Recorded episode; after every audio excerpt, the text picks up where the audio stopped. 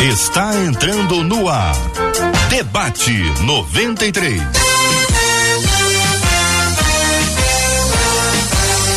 Realização 93 FM. Um oferecimento Pleno News. Notícias de verdade. Apresentação J.R. Vargas. Alô, meu irmão. Alô, minha irmã. Aqui fala J.R. Vargas. Estamos de volta, minha gente. Começando aqui mais uma super edição do nosso Debate 93 de hoje. Que a bênção do Senhor repouse sobre a sua vida, sua casa, sua família, sobre todos os seus, em nome de Jesus. Bom dia para os nossos queridos debatedores, Pastor Felipe Reis. Bom dia, seja bem-vindo, meu irmão. Bom dia, JR, debatedores, queridos ouvintes. Tenho certeza que teremos uma manhã aqui de muito aprendizado. Flávia Grégio, bom dia, Flávia. Bom dia, bom dia a todos, a paz do Senhor. É uma felicidade, um prazer enorme estar aqui com vocês. Pastor Wanderson conosco no programa de hoje. Bom dia, pastor. Bom dia, JR. Bom dia aos ouvintes, aos debatedores. Tenho certeza que vai ser uma tarde, uma manhã ainda abençoadora. Nosso programa já está no ar, minha gente. Estamos aqui em 93,3 no rádio. Alô, galera do aplicativo, o app da 93 FM. Estamos juntos. Bom dia para quem está acompanhando a gente pelo site rádio93.com.br. Também participando conosco, tá aqui com a gente no Facebook, Rádio 93.3 FM, no YouTube 93 FM Gospel. Você pode assistir com imagens no Face, no YouTube e no nosso site rádio93.com.br. O programa de hoje já já vai se transformar num podcast e você pode acompanhar a gente aqui, ó, no Spotify e no Deezer. Seja muito bem-vindo. Sempre uma alegria estar com você, ouvinte amado, aqui no Debate 93. Marcela, bom dia. Bom dia, J.R. Vargas. Bom dia aos nossos queridos debatedores. É tão bom a gente estar junto por aqui e os nossos ouvintes também estão muito felizes com a expectativa e nos abençoando. A Dina Carvalho lá no YouTube disse assim: Eu espero que esse seja mais um debate abençoado. Eu abençoo esse debate em nome de Jesus. Nós recebemos, Dina, lá no nosso Facebook. Por lá já está a Cátia Celiz, o Mário Neto, a Salete, o Alex Mendes, todo mundo ligado no WhatsApp. A Fabiana de Nova Iguaçu diz que já está na espera do debate 93. Hoje tem de presente para você um lindo liquidificador. Olha aí, Brasil, segura essa igreja. Daqui a pouquinho eu vou trazer aqui o resultado para você que está nos acompanhando aqui na 93 FM. Se você quiser concorrer a esse lindo liquidificador, é bonito, hein? Tem estilo, é muito bom, vai ser saudável. Você participa comigo pelo nosso Instagram. Como é que você faz? Tô contando lá no Instagram. No Instagram da 93, eu tô contando como é que você faz para ganhar o liquidificador. Vou contar lá, tá tudo lá no Instagram, ra, arroba rádio 93 FM, arroba rádio 93 FM para você participar com a gente aqui do nosso debate 93 de hoje.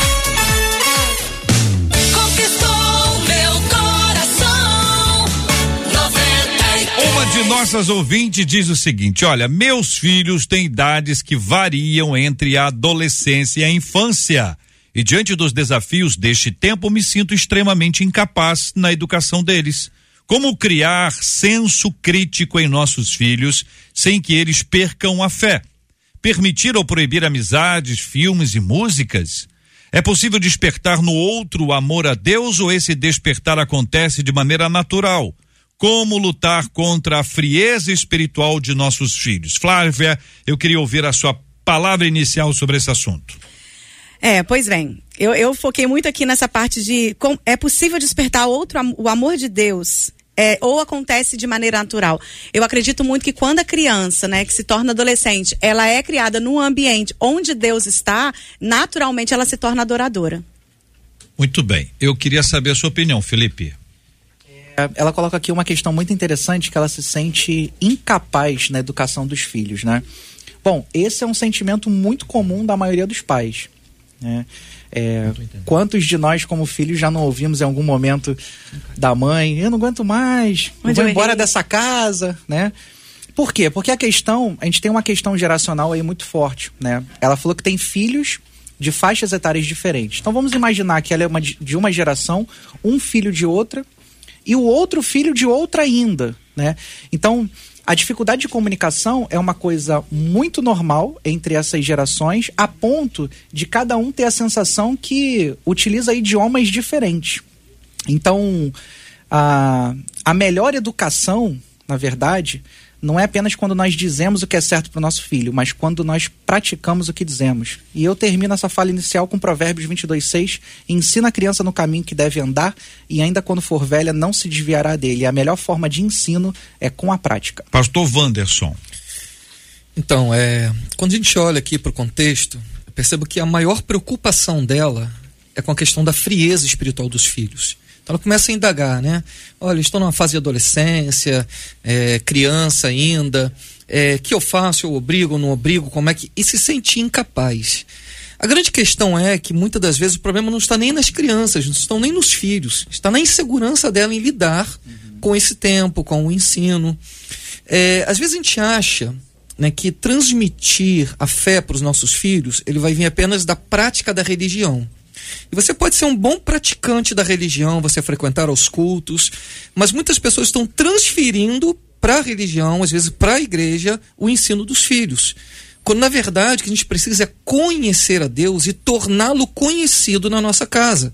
Se a gente pegar lá um texto, eu queria ler aqui em Deuteronômio, capítulo 6, versículos 5 a 7, diz assim: Ame o Senhor, o seu Deus. Ora, esse primeiro ponto aqui todo mundo vai dizer, né? Mas eu amo a Deus.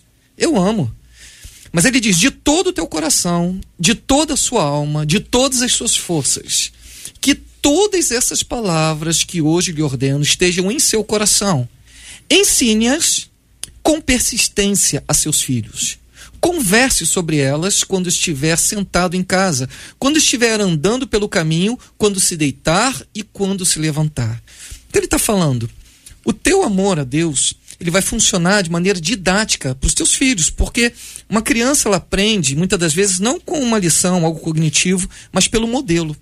Então os pais, eles, antes de ficarem preocupados com esse mundo, o que, que vai ser, o diabo, os amigos tal, ame a Deus sobre tudo e demonstre, manifeste esse amor. Aonde? Em casa, na rua, aonde você for, em todos os ambientes, de maneira que os teus filhos possam olhar para você e encontrar em você o modelo e o referencial de vida deles. A transmissão do ensino sempre foi responsabilidade dos pais mas muito mais o ensino por exemplo, por modelo, do que o ensino de uma instrução. Proibir, não faça isso, não faça aquilo, olha, não ouça isso, não veja aquilo, porque não adianta eu. Do jeito que vocês estão falando, fazer, parece né? que está fácil. Eu acho que vocês estão falando que o negócio é fácil. Vou trazer o Felipe Folgosi, porque ele vai dizer pra gente que isso não é tão fácil assim, pelo menos é a minha expectativa, né? Porque quando eu ouço assim, olha, faça isso, faça aquilo, faça aquilo outro, parece assim. Parece que tem um manual, você tem ali 577 pontos e diz: se você fizer isso aqui, seus filhos serão maravilhosos, serão doces, adoram ir à igreja, vão todo dia de manhã, no domingo, bem cedo. Uhum. Aquela igreja que tem o culto, a escola dominical, sete horas da manhã no domingo. Olha que coisa bonita. É bonito, Flávia? A Flávia só fica rindo, nem disse é bonito se não é bonito. Felipe Folgose, é fácil ou é difícil? Bom, ouvi-lo tá aqui, ó. Eu tô com um probleminha aqui no nosso áudio, Felipe. Desculpa, eu tô querendo ouvi-lo, mas nós estamos com uma dificuldadezinha aqui no seu áudio. É, vão restabelecer a ordem aqui com a graça de Deus? Muito bem. Felipe. Alô? Agora alô, sim, Brasil. Pode falar, São Paulo. bom dia, bom dia a todos os ouvintes, bom dia aos participantes. É, enfim, eu né, trabalho na área cultural há mais de 30 anos e, e eu, eu creio, né, claro, a, a, primeira coisa é ensinar os filhos no caminho que, né, que eles devem andar, mas assim, a, a igreja talvez é domingo ou você tem uma célula durante a semana, uhum. ou talvez vá num, em algum, alguma atividade no sábado. Então, assim, e os outros dias, né? Então, eu acho que às vezes a competição dos pais é com uma cultura né, que prega exatamente o contrário do que. Então, você vai um dia no domingo, aprende um monte de coisa, mas daí a criança vai para a escola, tem uma influência dos amigos, né, se não for talvez uma igreja cristã. Então, a gente tem que saber que estamos vivendo num mundo saturado de valores que são contra os valores bíblicos. Né? Então, talvez qual seja alternativa e uma coisa que eu tenho me proposto a fazer já há alguns anos é exatamente criar conteúdo alternativo uhum. cultural, uhum. para que, que tenha valores cristãos, que tenham bons valores e que a criança possa se divertir. Porque esse é o problema. Muitas vezes ela acaba, né, tem uma dicotomia entre ah, a igreja, o que é Deus, e aqui eu, aqui eu me divirto, aqui é onde eu, né, aqui é onde eu vou me entreter. Então a gente tem que ter alternativa. E eu sei que aqui no Brasil até né, ainda existe uma carência muito grande, eu acho, de material é, de qualidade, material de literatura, cinema, o que seja, né, tanto didático, mas entretenimento. Então, inclusive no momento agora eu estou né, fazendo uh, uma pré-venda do meu sétimo livro, que é, que é infantil, chamado Lambo. Vou aproveitar e já falar aqui para os papais e mamães, e avós e titios, que exatamente é para suprir essa carência de ter um, um material é, que, que, que, indiretamente prega, né? porque inclusive eu faço para o público secular, mas com essa mensagem cristã, para quem não leria o material cristão, explicitamente cristão. Então, assim, é, eu acho que quanto mais as pessoas dentro da igreja, claro que é uma vocação, né? Deus vai levantando pessoas, mas para gerar conteúdo exatamente, e os pais, aí é o papel dos pais, fala assim, não, eu vou em vez de comprar, né, um, vou levar para ver um filme X, eu vou levar para ver um filme cristão, eu vou é, levar numa peça cristã, eu vou dar um quadrinho cristão, um material cristão, porque a criança, né, para tentar tirar ela dessa saturação cultural que que eu acho que esse é que é um grande uhum. desafio, né? A pergunta que, que a nossa ouvinte faz é como criar senso crítico em nossos filhos sem que eles percam a fé. Ô Flávia, senso crítico é fundamental para a vida. Uhum. Né? É. Agora, senso crítico, falta de fé, eu não entendi essa conexão, mas parece que é a, alguém que teme que o fato do desenvolvimento do senso crítico vire esse senso crítico para a fé, como se fosse criticar a fé. Acho que há uma distância enorme entre isso, mas você poderia explicar? É, a primeira coisa que eu tenho que pensar é o seguinte: é, a, na igreja tem o culto semanal, tem encontro de células, e, e só isso não é o suficiente para uma criança viver uma vida cristocêntrica. Então, os pais, eles são, são os pais que apresentam Deus para os seus filhos. Então, a gente tem que ter muito cuidado para a gente não estar tá vivendo a geração, a terceira geração de juízes, onde os pais eles estavam tão ocupados desfrutando da terra que mana leite e mel que não passaram os preceitos de Deus para a sua geração. Temos que ter esse cuidado. A questão da cultura, ela pode se influenciar as nossas crianças. Mas os pais, eles não podem proibir aos seus filhos de estar inseridos nessa, nesse contexto cultural. Por exemplo, hoje a gente não tem teatro. Eu vou muito a teatro com a minha filha, mas não tem teatro cristão. Então eu preciso, eu não quero que ela não, não participe dos teatros, eu quero que ela esteja lá dentro. Só que eu preciso estar com ela e trazer para ela, ó, tá vendo isso aqui? Vai contra o que a gente acredita. Não é proibir, mas explicar. Então aí vem o senso crítico. Mas esse senso crítico, dentro da nossa visão cristã, ela só, ele só acontece quando nós estamos vivendo o Provérbios 22, 6, que fala que tem que andar no caminho e não ensinar o caminho. Não é a criança tá vendo o desenho lá, tira isso, desliga isso, isso é do capeta isso é não sei o quê, isso eu não quero estudar na minha casa, e aquelas famosas frases, né? Não é dizer isso, mas dizer assim, olha, será que isso está agradando ao Senhor? Uhum. Vamos analisar junto. Eu, eu, lembro que uma vez a minha filha, que hoje tem, tem 19 anos, ela queria muito ver uma determinada novela e tal, e eu falei com ela que não era para a idade dela aquilo. E ela me respondeu, mas todo mundo da minha escola vê. As pessoas falam sobre isso na escola. Eu falei, então tá, você quer ver? Então vamos ver. Eu vou ver junto com você. E sentei do lado dela, ela vê na televisão, a novela e eu quieta do lado. Quando acaba tudo, eu falei com ela assim: agora vamos pontuar o que vai contra o que a gente acredita. Sexo antes do casamento, ela desonrou a mãe dela e comecei a pontuar. Uhum. Então eu trouxe para ela ali uma reflexão, trazendo o senso crítico para ela dentro da cosmovisão cristã. Quanto mais cedo, melhor? Quanto mais cedo melhor, porque senão a gente está dando território para o satanás. Deixa né? eu perguntar uma coisa, eh, Flávia. É, essa dinâmica, por exemplo, você viu ali um, um filme, uma série, uhum. um episódio, sei lá, uma novela.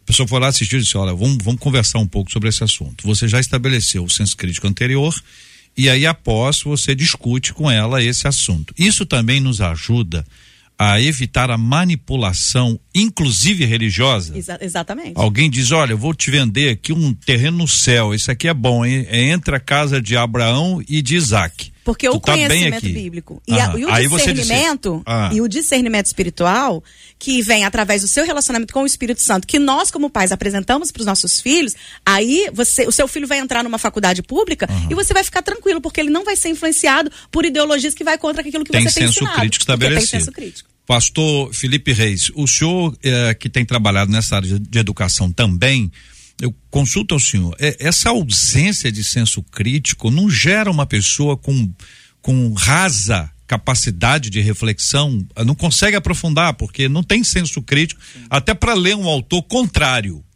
Entendeu? Você está numa sala de estudos, você tem que estudar o a favor e o contra, né? Você tem os dois lados, às vezes muitos lados de uma mesma história.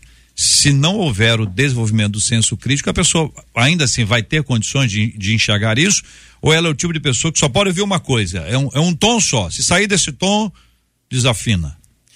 Bom, é, vivemos num tempo onde pensar tem sido cada vez mais raro.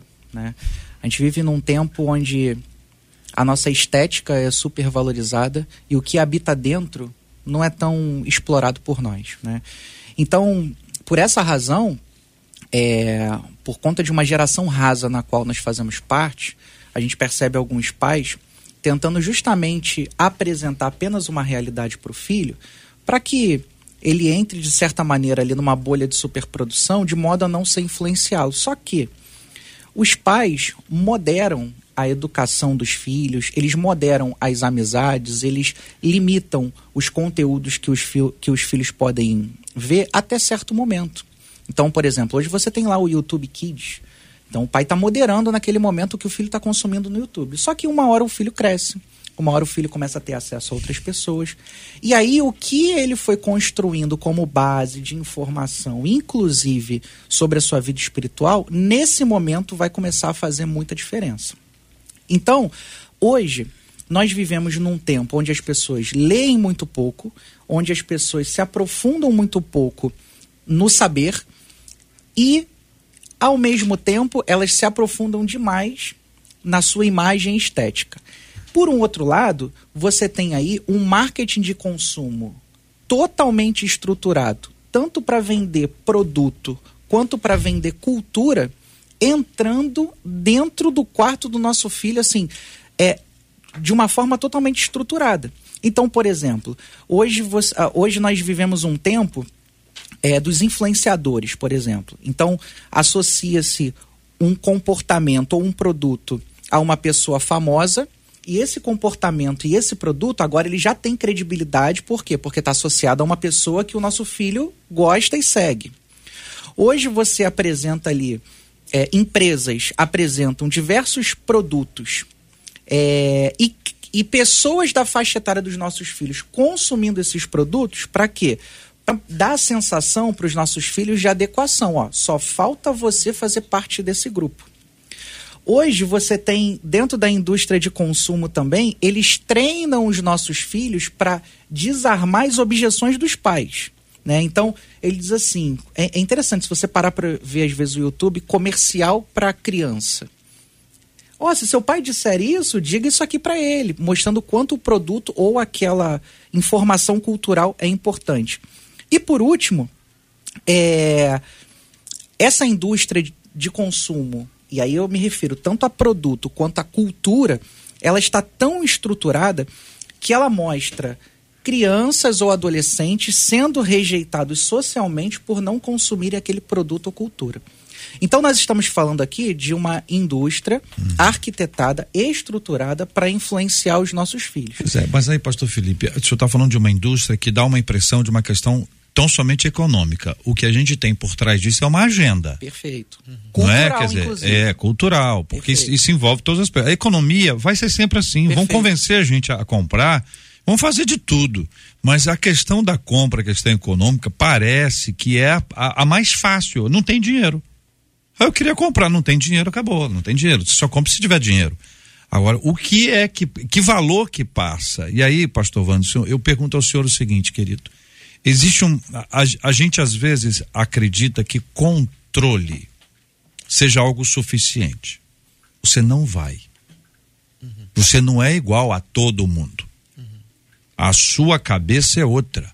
Nós pensamos assim, você não vai. E se você for, eu vou junto. Controle. A diferença do controle para o crítico, para o senso crítico, é que não tem jeito de não ir. Ele vai precisar ir um dia. Mas se ele for, nós não iremos com ele. O que irá com ele? Você tem o controle, não tem mais. O controle ficou para trás. E o senso crítico? Talvez seja a única coisa que continue indo. Estou falando isso, senso crítico não é nem uma questão espiritual. O senso crítico, que tem a ver com o nosso dia a dia, vale para todo mundo. E o senhor, o que pensa, pastor Wanderson? Então, eu tenho três filhos, né? Um, o David, nove, o Daniel tem 13 e Giovana tem 15. Então estão tudo nessa fase. E eu lembro que Giovana ela começou a sofrer muita pressão dentro do, da escola e, e sofrendo bullying mesmo pelas, pelos posicionamentos dela. E eu tive que sentar com ela, fazer uma assinatura, estudar junto com ela alguns pensadores, alguns que têm uma ideologia totalmente contrária a essa tentativa de capturar o coração e a mente dos nossos filhos, mostrar que há um outro viés, que há uma outra possibilidade, que há uma outra leitura que não é ensinada. Eu tive que pegar meus filhos e, por exemplo, você estava falando da questão da cultura. A gente tem pouca coisa realmente na cultura. Mas o que, que minha filha, dentro dessa idade, gosta? Ela gosta de ver série. Aí um dia ela falou para mim de dorama, não sabia que era dorama. Eu sentei e fui ver dorama. Né? E vou te falar, eu gostei de dorama, tá? É. É, é, É coreano, é da Coreia do Sul, e eu gostei porque fala de princípios. É. Então o que, que eles vão carregar? Eu sempre falo para eles: olha, hoje eu tô aqui com vocês, eu tô do lado de vocês. O que eu posso transmitir para vocês são princípios e valores. Mas nem sempre eu vou estar do lado de vocês. Vai ter um tempo que vocês, eh, eh, eu não vou ter como, sabe, falar, não faça, não, não, não toque nisso, não toque naquilo, porque eles estarão sozinhos. Eles vão estar sozinhos no relacionamento com os amigos, eles vão estar sozinhos amanhã quando forem trabalhar. O que fica? O que fica é aquilo que marca. Quando eu falo do ensino, eu li aquele texto, todo ensino para fixar, ele precisa vir carregado de emoção. Quando você olha lá as técnicas de neuromarketing, eles usam a emoção das crianças para vincular elas a um produto. Por quê? Porque a gente já sabe que todo ensino, ele para firmar o aprendizado, precisa de emoção. Então o que eu decidi fazer com meus filhos? Olha que eu estou dando sempre as dicas né, da nossa vivência lá. Eles gostam muito. Todo domingo a gente fala assim: hoje é o dia do almoço em família. Aí a gente senta, bota a mesa, eles ajudam a fazer e tal. E a gente almoça junto e a gente lê um texto sempre junto, onde eles discutem, onde eles falam que eles leram e tal. E eu vejo que meus filhos às vezes ficam assim: hoje é almoço de família, né? Hoje é almoço de família, né? Olha, vamos ler mais um capítulo e tal. Mas não porque isso é uma regra, não porque, ah, eu tenho que fazer isso, não.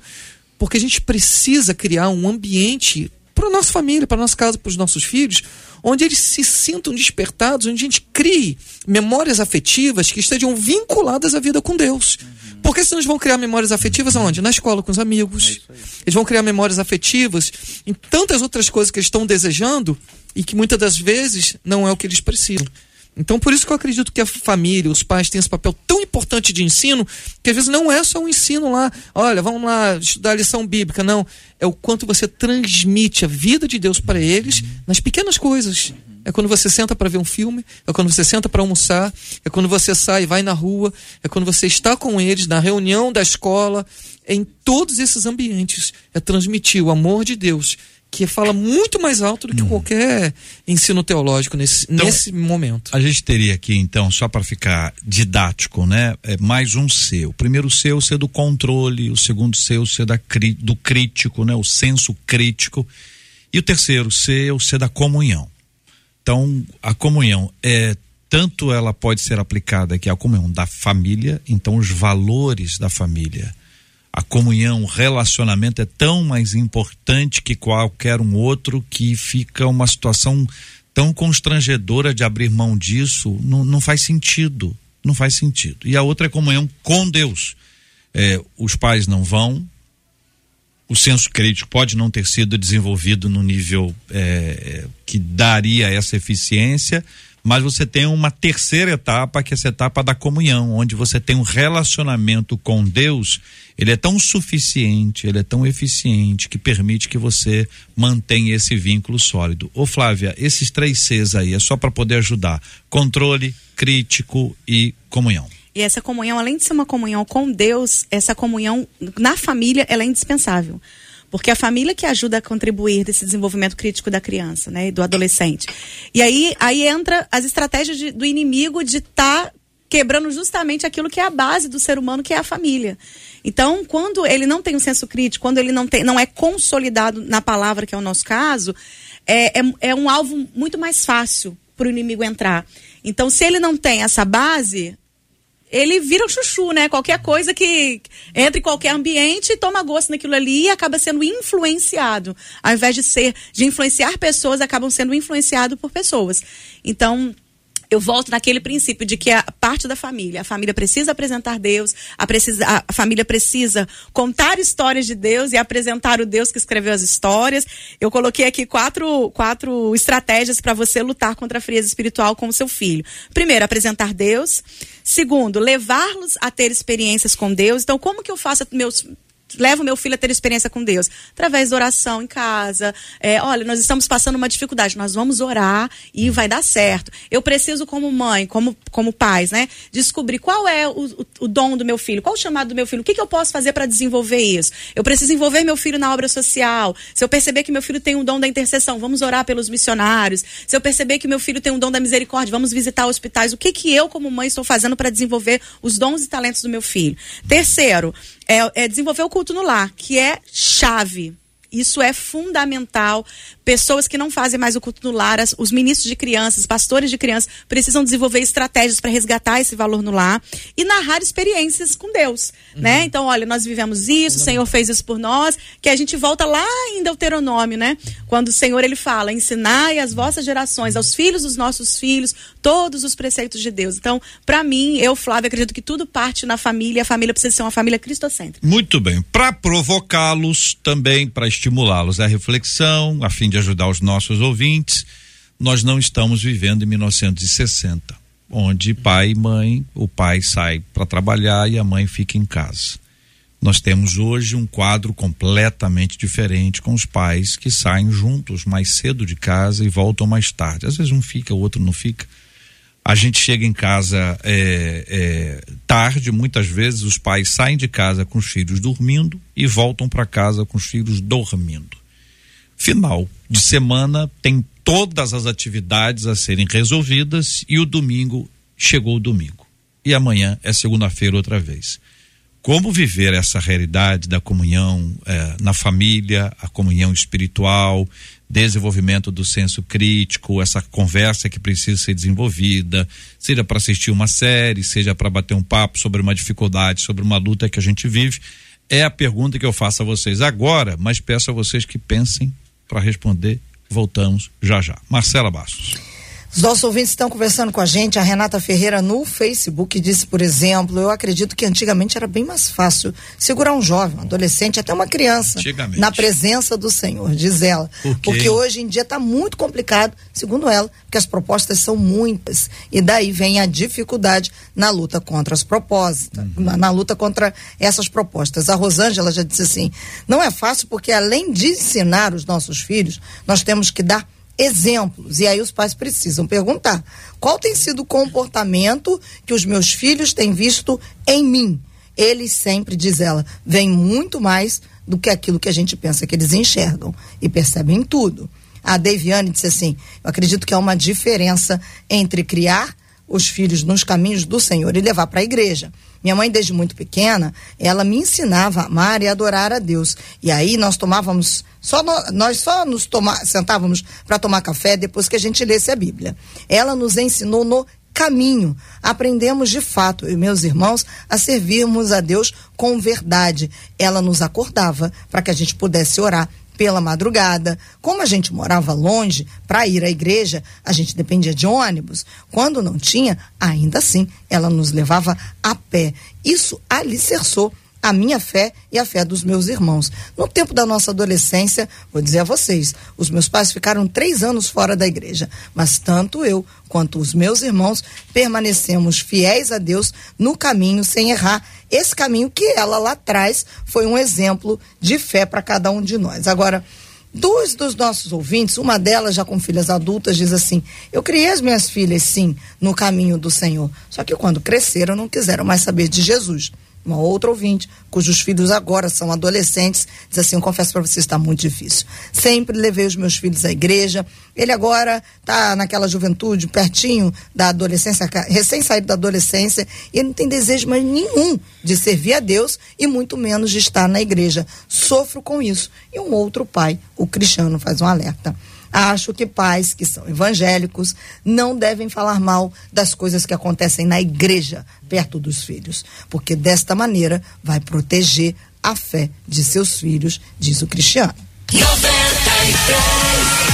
Agora são 11 horas e 30 minutos na 93 FM. Hoje, de presente para você que está participando com a gente aqui na 93, tem um lindo liquidificador, um presente maravilhoso para você tomar aquela vitamina maravilhosa. Há quem goste de vitamina de mamão com banana mamão com banana. A quem gosta de vitamina de abacate, qual vitamina que você mais gosta, hein? Conta lá no Instagram, porque lá no Instagram eu tô contando para você como é que você pode concorrer hoje aqui no Debate 93, hoje aqui no Debate 93, a esse lindo liquidificador. Conta lá no Instagram, porque lá no Instagram eu tô contando como é que você pode participar com a gente. Corre lá, Instagram, arroba rádio 93 FM, arroba rádio 93 FM.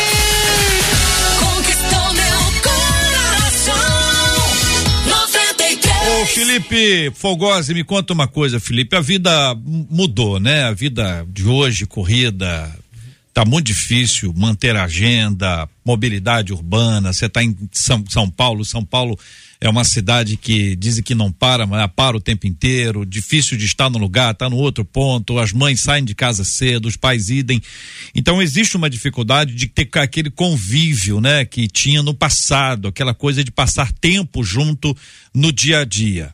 Pessoa trabalha muito, chega em casa cansado, como eu relatei agora há pouco, às vezes sai de casa o filho dorme, sai volta de casa o filho dorme, não tem um contato diário, final de semana a pessoa diz, ah, eu quero um tempo para mim, e aí não tem tempo para os filhos, enfim, estou tentando relatar aqui o caos aqui, porque é possível que muita gente esteja vivendo esse caos e é necessário pensar no caos para apl aplicar isso às coisas mais suaves, né? Como é que você trabalha esse assunto, na sua opinião, as suas orientações para quem esteja passando isso, a fim de que o valor seja compartilhado?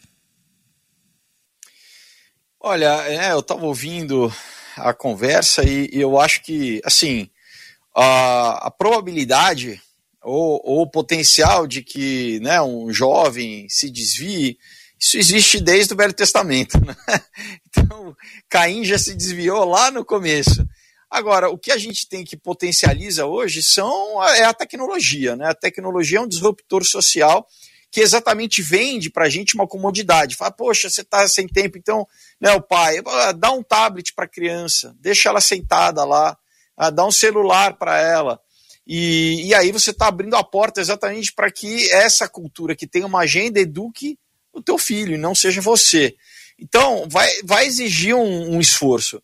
E, por exemplo, né, eu fui criado sem, sem celular, sem tablet, então é perfeitamente possível criar sem, porque hoje em dia as pessoas falam, mas como que eu não vou dar um tablet? Como que eu não vou dar um celular? Peraí, você cresceu sem, né? Geralmente, quem tem um pouco mais de idade, cresceu sem isso aí. E viveu muito bem, e foi educado muito bem. Por quê? Hoje, principalmente a internet, eu vou dar um exemplo, questão, sei lá, pornografia, por exemplo, né? Antigamente, eu, eu me converti, eu tinha 15 anos, né? Então, na minha adolescência, era, era revista né, feminina que você tinha que procurar, uma Playboy e tal, já era difícil. Hoje em dia, tá na, na em qualquer celular e, e coisas muito, muito né, é, pesadas, assim, entendeu? É um, é um, a, eu acho que não tem nem estrutura é, mental para entrar em contato com certas coisas, né? E isso é, uma, é um certo um trauma, é né? Tem estatísticas de aí que vem essa nova geração, inclusive é né, essa exposição à, à pornografia cedo, como isso potencializa a questão de ideologia de gênero, de, de é, né, essa confusão de identidade por causa dessa exposição a, a a pornografia, por exemplo. Né? Então, é, não, não, não tem muito como fugir. Né? Os pais realmente têm, não podem terciarizar a educação. Né? Tem que tem que estar tá presente. Leva um, gasta um pouco mais de tempo, sim, mas ao mesmo tempo pode ser exatamente esse tempo prazeroso de, de família, entendeu? De, né, é, a minha, novamente, né, é puxar sardinha, mas, por exemplo, o livro que eu estou fazendo é exatamente para eu, muitas vezes, quando eu era criança, minha mãe lia um livro comigo. Meu pai, eu não era nem alfabetizado, ele lia é, quadrinho comigo, entendeu? Então, era um tempo de qualidade que você tem com o filho, e claro, né, com um, um material de qualidade, você vai fazer, né, esse, porque não adianta também viver numa bolha é, evangélica, no sentido de não expor a, a certos conteúdos, claro que né, respeitando a idade, eu acho que cada idade né, você pode ir introduzindo certos, certos temas, mas assim, se você não lidar com esses temas e, e, e o pai né, já, já antecipando e já instruindo, a rua vai chegar, né, a escola vai chegar, e daí eles vão introduzir né, com uma apresentar já certos temas que depois talvez seja mais difícil você reverter do que se você já preparar os filhos de antemão e falar, olha, isso existe. É, questão óbvia, por exemplo, droga, né? Eu vou citar aqui um livro que eu fiz que eu ganhei um prêmio do Ministério da Cultura, que eu falo de violência sexual, de droga. Você fala, poxa, mas você fala de violência sexual, não é, não é cristão? Eu falo, não, mas é pela essa ótica exatamente para ver o que, que é. A gente tem que falar do mal, e a Bíblia fala do mal, né? O livro de Juízes, por exemplo, tem muita coisa pesada, e a Bíblia não deixa de falar disso. Por quê? Porque você tem que, você tem que, faz parte da educação exatamente saber, olha, não vá nesse caminho, isso aqui é ruim, isso aqui é negativo, né? Você tem que apresentar, a não fazer apologia. O problema é esse, que grande parte da nossa cultura vem disso de forma positiva, né? Ah, isso é liberdade, você vai estar exercendo a sua liberdade se você usar droga. Não, você vai estar se escravizando. Então, é, não, não fugir do assunto, mas é, tratar do assunto com a ótica que deve ser tratada, no hum. caso, né, com a ótica cristã. Muito bem, são 11 horas e 36 minutos. Gente, uh, eu me lembro de uma, uma experiência curiosíssima, simples, mas importante para a gente estabelecer aqui um, um, outro, um outro olhar. Estava estudando teologia, era um internato, e mas por volta aí de umas oito e meia, nove horas, aparecia alguém, batia a porta no meu quarto, com uma caixa de isopor, perguntando: quer um salgadinho? A resposta, invariavelmente, é não, não, muito obrigado. A pessoa abria a caixa, fechava a caixa e ia embora. O cheiro ficava. Instantes após a saída, alguém já gritava. Isso era em todos os quatro, era um internato. Eu vou, volta aqui, volta aqui, volta aqui, porque o cheiro era um estímulo incontrolável até que não estava com fome ficava com fome quando aquele cheiro de salgadinho. Mas você morando no internato, que é uma coisa complicadíssima demais. Nove e pouca da noite aparecia um salgadinho. O estímulo. O quanto a gente pode estimular e o que a gente tem estimulado. O cheiro é um estímulo. O som é um estímulo. O assunto é um estímulo. Você quando encontra uma pessoa cheia de fé, você é estimulado a viver a fé. Quando você encontra uma pessoa que ama a Bíblia ou fala da Bíblia com muito amor, você é estimulado a conhecer mais a Bíblia. Quando você conhece uma pessoa que dança, você é estimulado a dançar ou a apreciar a dança. Quando você conhece alguém que fala sobre a natureza e descreve, então, esses estímulos, gente, o que que a gente pode deixar a despeito do tempo? Porque se não der tempo, não há desculpa, porque estímulo não demanda tempo. Estímulo é um estímulo, é como um, um, um sopro, é como o cheiro do salgadinho.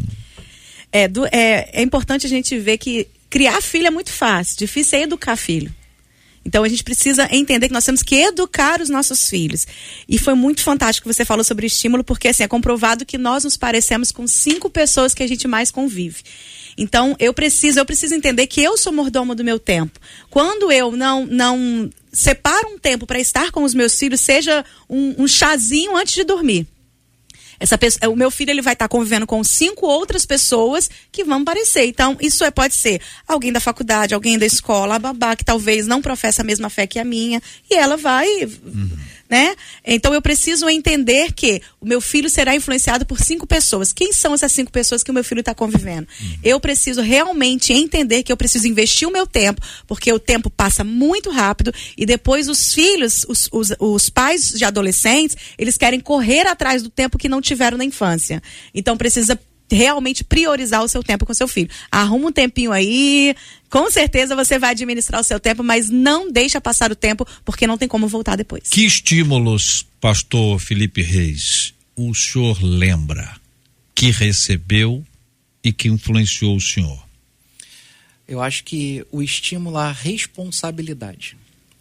A gente vive num tempo onde as pessoas se responsabilizam muito pouco.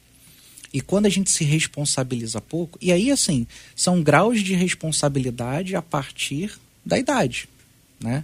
A gente não pode também atropelar o tempo. Mas eu me lembro muito do estímulo à responsabilidade. Trabalhar, estudar. E, e como isso fez diferença? Então, já que a gente está dando um exemplo pessoal aqui, uhum. É, eu acho que vale pontuar uma coisa. Por exemplo, eu perdi meu pai com 17 anos de idade. E como eu comecei a trabalhar de certa forma cedo ali, mesmo que estudando ali, eu sempre vendia alguma coisa, sempre trabalhava de alguma maneira. Quando eu precisei virar o responsável ali para minha pela minha casa, é, foi desafiador pela idade que eu tinha. Entretanto, eu já tinha alguma experiência profissional. O estímulo à responsabilidade em relação à sua fé. Porque o dia difícil chega e às vezes o pai e a mãe não estão tá perto.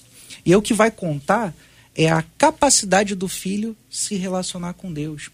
E como é que esses estímulos, eles de fato eles fincam, né?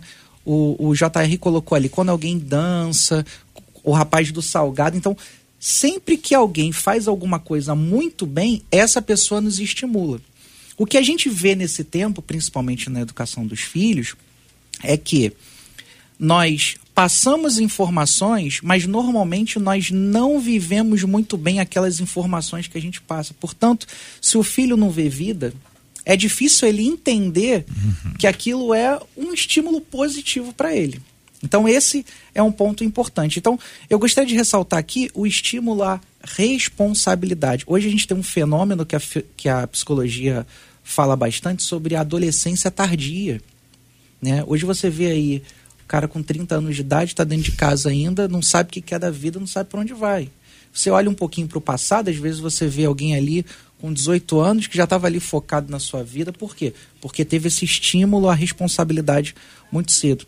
E nós vivemos num tempo que as coisas parecem muito mágica, porque os nossos filhos percebem a ascensão meteórica de algumas pessoas, não sei, de repente um youtuber que não tinha nada, e aí de repente ele teve uma ascensão meteórica e começou a ganhar muito dinheiro, alguém ficou famoso porque entrou para música. Cria-se a expectativa ou o estímulo de que para você mudar de vida pode ser de forma mágica. Só que a gente não pode pegar essas exceções aí e acreditar que isso vai acontecer com todos nós. Então, quando você tem o estímulo à responsabilidade, apesar das frustrações que a vida te apresenta, você não deixa de, com muito trabalho, construir o seu caminho na área que for, espiritual, profissional e etc. E você consegue tocar a sua vida. A gente não pode e, e, eu gostaria de pontuar uma última coisa também aqui. Por conta dessa falta de tempo dos pais, porque a dinâmica da vida é outra hoje, nós tendemos muito de entrar numa linha do não pode, não pode, e não explicar o porquê e não conscientizar. E isso é muito perigoso. Por quê? Porque o filho obedece enquanto ele é obrigado. Chega um momento que ele, teoricamente, não é mais obrigado. Portanto, ele só vai obedecer se aquilo faz algum sentido para ele. Então, orientar tendo vida é muito importante. E por vezes, é, por conta do cuidado e da preocupação com os nossos filhos, a gente acaba super protegendo, esquecendo que o nosso filho, eles irão é, lidar com uma dinâmica de vida de uma cultura muito pesada. Só que essa super proteção, mesmo que de modo inconscientemente, mesmo que de modo inconsciente, ela não acontece só pelo cuidado com o nosso filho. Às vezes ela acontece pelo nosso medo de carregar a culpa de alguma coisa ter dado errado na vida do nosso filho. Só que os erros e as frustrações fazem parte do nosso caminho de amadurecimento e são fundamentais para que a gente continue nossa vida diante de Deus, principalmente quando os nossos pais faltarem, porque eles não são eternos. Pastor Wanderson, a pergunta final da nossa ouvinte é como lutar contra a frieza espiritual de nossos filhos. Então, esse é um desafio mesmo, né? Porque antes de lutar pela frieza espiritual dos nossos filhos, a gente tem que lutar contra a nossa. Uhum. Né? Porque muitas das vezes os filhos são apenas um, um resultado. Eu costumo dizer que os nossos filhos são sintomas. Se a gente tem uma família estruturada, a gente tem filhos estruturados. Se é uma família disfuncional, a gente começa a desenvolver nos filhos uma personalidade disfuncional. Assim, como, como a gente recebe lá no, no consultório muitos, muitas crianças e adolescentes, é, a gente está vendo uma enxurrada de transtornos mentais, emocionais, afetando crianças e adolescentes, filhos de crentes, tá? que estão chegando lá com aquilo que o Felipe falou, né, de ideologia de gênero. Antigamente era tratado como disforia de gênero, era considerado até um transtorno. E a gente percebe que eles estão sendo bombardeados, porque a gente sabe que é ali na mente que se começa a modelar comportamento e personalidade. Então essas influências na mente começam a adoecer eles muito cedo. E quando a gente pensa em cuidar né, da vida espiritual dos nossos filhos, a gente esquece que eles também têm uma vida emocional.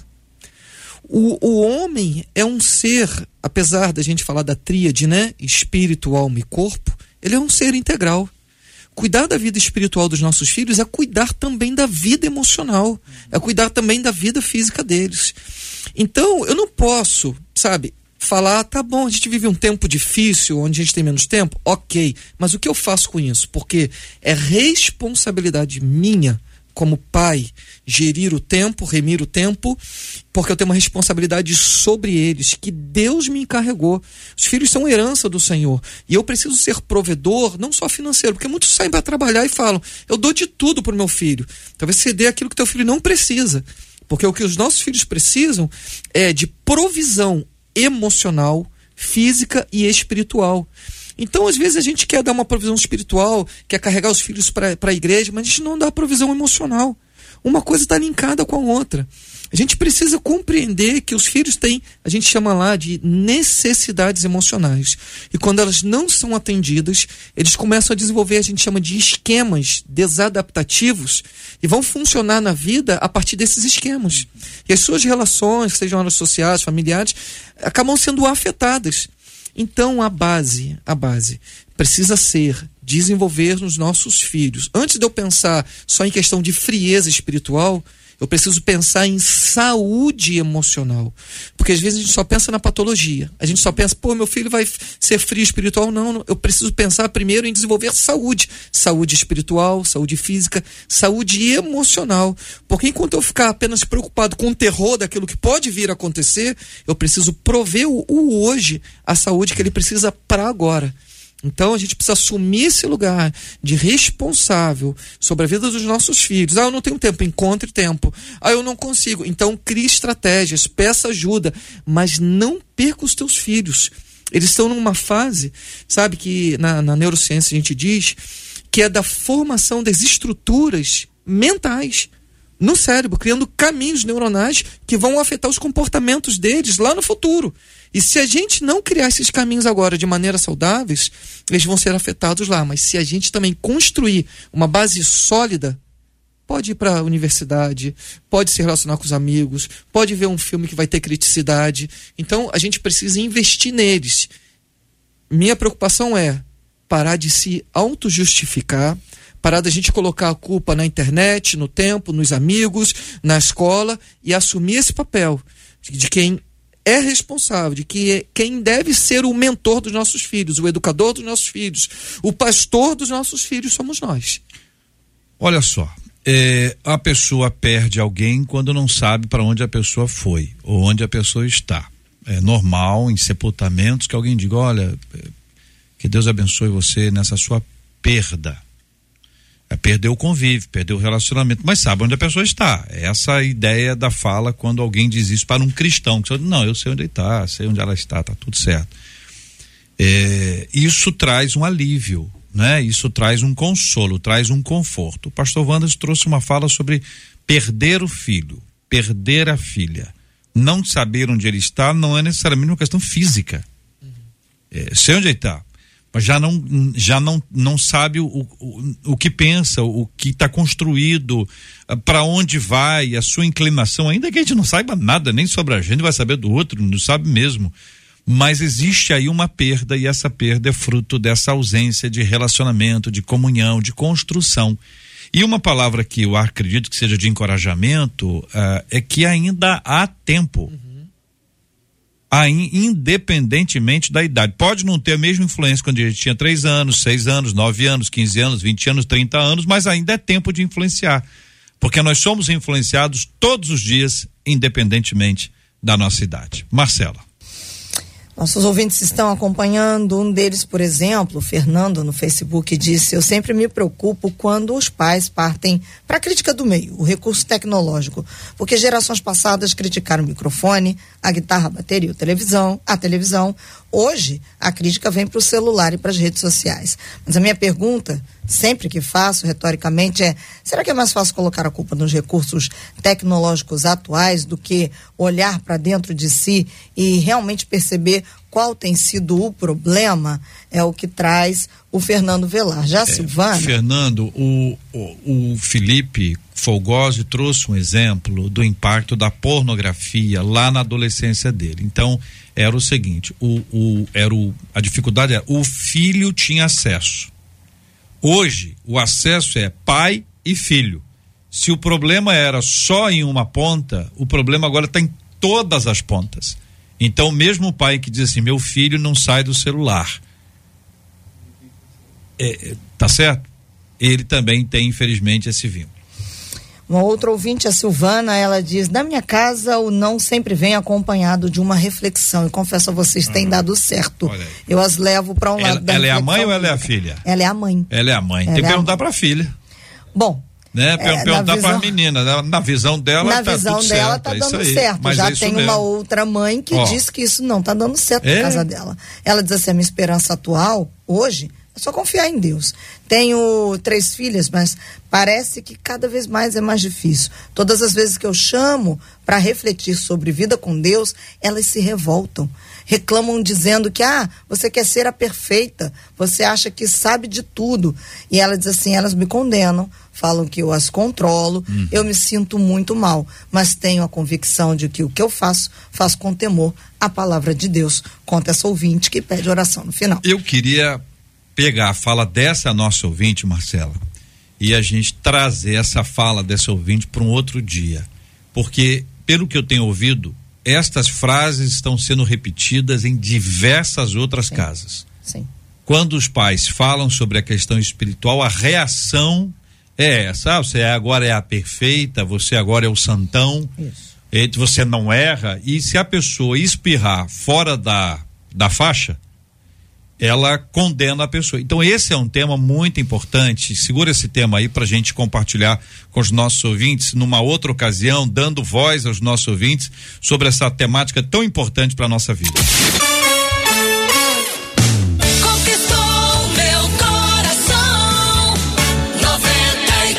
O nosso querido ouvinte Wellington. Alô, Wellington. Muito obrigado pela sua audiência, querido Wellington. Que Deus abençoe sua vida e todos os seus em nome de Jesus. Muito obrigado pela sua audiência, querido. Olha, um dos nossos ouvintes diz o seguinte: a frase Deus é Pai se tornou quase um dito popular. Mas o que realmente significa a paternidade de Deus em nossa vida? E quando não conseguimos nos relacionar com Ele desta forma?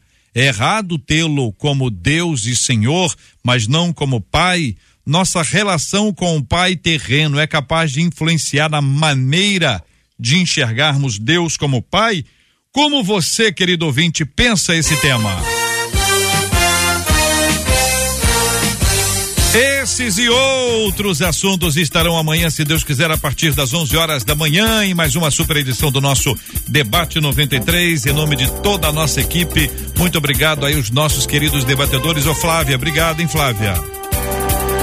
Uma honra estar aqui. Um abraço a todos, uma honra estar aqui na mesa com todos. E vai um abraço especial. Posso mandar um abraço especial? Claro! Abraço especial pro meu esposo e Olha pra aí. toda a equipe Adep Kids que tá aí ligadinha com a gente. Deus o nome abençoe. dele? Daniel. Ô, Daniel, Deus abençoe, Daniel. Muito obrigado, pastor Felipe Reis. Obrigado, uma honra estar aqui mais uma vez com todos vocês. Que Deus nos abençoe. Um abraço especial para os irmãos da Igreja Casa de Vida e também da comunidade evangélica de Mesquita. Um beijo para todos. Obrigado, querido. Pastor Wanderson, obrigado, meu irmão. Ah, eu que agradeço, JR, aos ouvintes. Eu só queria deixar uma palavra rápida. Sabe, você que ligou, você que estava ouvindo, não fique inquieto com coisa alguma. Confia em Deus. Teus filhos são do Senhor. Teus filhos são do Senhor. Confia em Deus, tenha esperança, não ore de maneira catastrófica, mas ore sempre crendo que Deus é Pai, que Deus cuida, que Deus protege, que Deus ela e que Deus vai conduzir tua família para aquilo que Ele tem proposto. Felipe Fogosi, obrigado, meu irmão. Obrigado, JR. Sempre muito bom estar aqui com vocês, com os debatedores. E novamente eu reitero o convite para os papais, mamães, vovós, titios, quem quiser um material saudável, cristão, para estar usufruindo tempo com os filhos. Eu estou fazendo esse projeto chamado Lambo, que é um, é um quadrinho com moral cristã para todas as idades. E história de um cachorrinho, todo mundo gosta de animal também. Então participe, na, nas minhas redes sociais está o link lá é, no meu Instagram, é só você entrar, é catarse.me barra lambohq. Eu sei que falar aqui é difícil, mas entre nas redes sociais e participe, colabore, você vai receber na sua casa é, com um dedicatório, com uma série de recompensas, e a gente está trazendo esse conteúdo, lutando essa guerra cultural, que é uma guerra espiritual também, para exatamente fazer. A minha parte é essa, gerar conteúdo e, e, e alternativa, né, para que a gente tenha material saudável para as nossas crianças. Então participe. Obrigado, meu irmão. Obrigado, Marcela. Vou terminar com a fala da Rosilene Dias, que ela disse assim: Nossa, cada dia os debates têm me definindo, percebo Deus usando o rádio para abençoar a minha vida, disse ela. Muito obrigado aqui a nossa equipe, a Marcela, a Luciana, a Adriele, JP e o Portuga. Muito obrigado também a Rafaela Lima. Ô Rafaela, você ganhou liquidificador, Rafaela.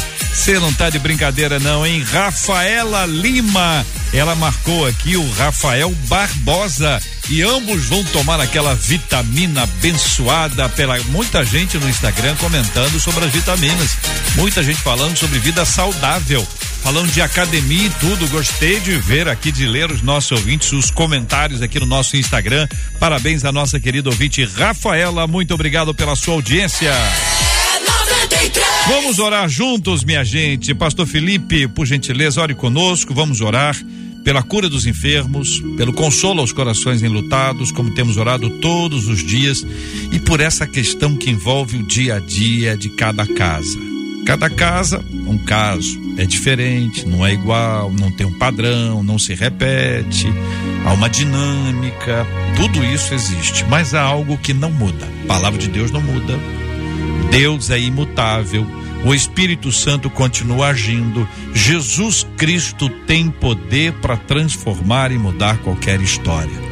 Vamos buscá-lo em oração. Coloque as pessoas diante de Deus em oração, família, nomes de pessoas. Às vezes você conhece um caso, olha, minha casa aqui está tudo bem, graças a Deus, mas eu conheço uma família, um parente, um vizinho. É a hora da gente orar. É a hora da gente orar. Então vamos orar juntos, em nome de Jesus. Senhor Jesus, obrigado por esse momento que estivemos juntos aqui discutindo uma questão tão relevante.